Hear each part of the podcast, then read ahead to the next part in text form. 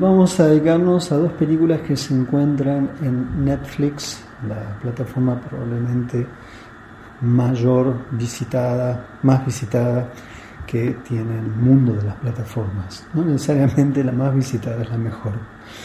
Eh, hay una película que se estrenó en Argentina mucho tiempo atrás. Eh, es una película que quizás tenga algún que otro problema, pero su historia es tan, tan conmovedora como tan interesante y además podría llegar a permitir a los espectadores potenciales de encontrarse luego con la obra de Oliver Sacks, que es uno de, los, de las aventuras intelectuales más hermosas que quizás tenga la, la vida intelectual, este neurólogo y naturalista, también historiador de ciencia y sobre todo un escritor que tiene libros notables. Hace poco se publicó eh, su biografía en movimiento, eh, la recomiendo particularmente.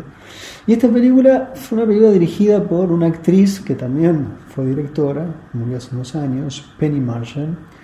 Tenía la presencia ya del finado Robin Williams interpretando a Malcolm Sayer que era un poco el, sax, y tiene que ver con una droga, la L-Dopa, que eh, se administró a un conjunto de personas que tenían una, una encefalitis letárgica, si no mal recuerdo, a propósito de una epidemia, que quedaban anulados, personas que literalmente quedaban anuladas del mundo.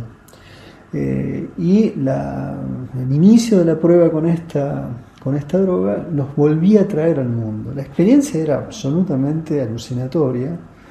Eh, estar ausente por décadas y volver con conciencia al mundo es una de las experiencias más extraordinarias de las ciencias en general con un componente asombroso respecto de la relación que existe entre memoria e identidad.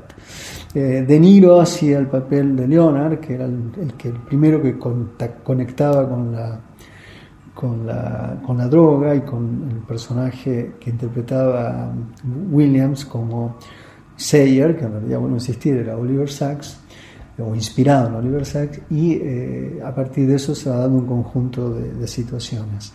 Eh, quizás la película abunda en, cierta, en cierto sentimentalismo, a veces ramplón, pero no deja de ser la experiencia inicial, o al menos la experiencia, eh, como se suele decir, la experiencia real llevada a la ficción, es tan poderosa que termina, termina avasallando las, algunas decisiones de puesta en escena. Hay una película que es un estreno, y esto no es una recomendación, es evitarla, eh, de un cineasta que a mí me parecía hasta el momento uno de los más interesantes del cine coreano, que es Jeon San-hoo. Tiene una película notable como Invasión Zombie, en Argentina se estrenó, también había películas presentes, pero yo creo que la invasión zombie es buenísima. Y acaba de estrenar en Netflix, eh, o, también conocida como Tren a Busan, acaba de estrenar en, Netflix un film que se llama Jung-E. Eh, el film es una suerte de remedio de una cantidad de películas de ciencia ficción, eh, desde Blood Runner y todo lo que se les pueda ocurrir, o incluso Matrix en cierta medida es la lucha de nuestra especie contra los robots. La película arranca con una lucha al respecto, eh, de una mujer, de una guerrera mujer. Después veremos inmediatamente que esa mujer está muerta, en realidad es un modelo de simulación. O sea, yo voy contando esto y suena alucinante, pero es una película que no tiene matices, más allá de las posibilidades técnicas que, que ostenta, porque evidentemente es una película con un presupuesto ostentoso, estamos hablando de un film que está en 2194. ¿Cómo será la vida en el 2194 si es que hay vida? Bueno, hay una república llamada República de Adrián y las fuerzas aliadas que eh, están los rebeldes, hay una guerra civil, o sea, son eventos que en principio suenan interesantes. La película es no solamente fallida, directamente es mala. Y es una pena, es una pena. ¿Por qué es mala? Porque no hay un trabajo, no hay, no hay un, desarrollo laborioso de los elementos iniciales con los que tiene.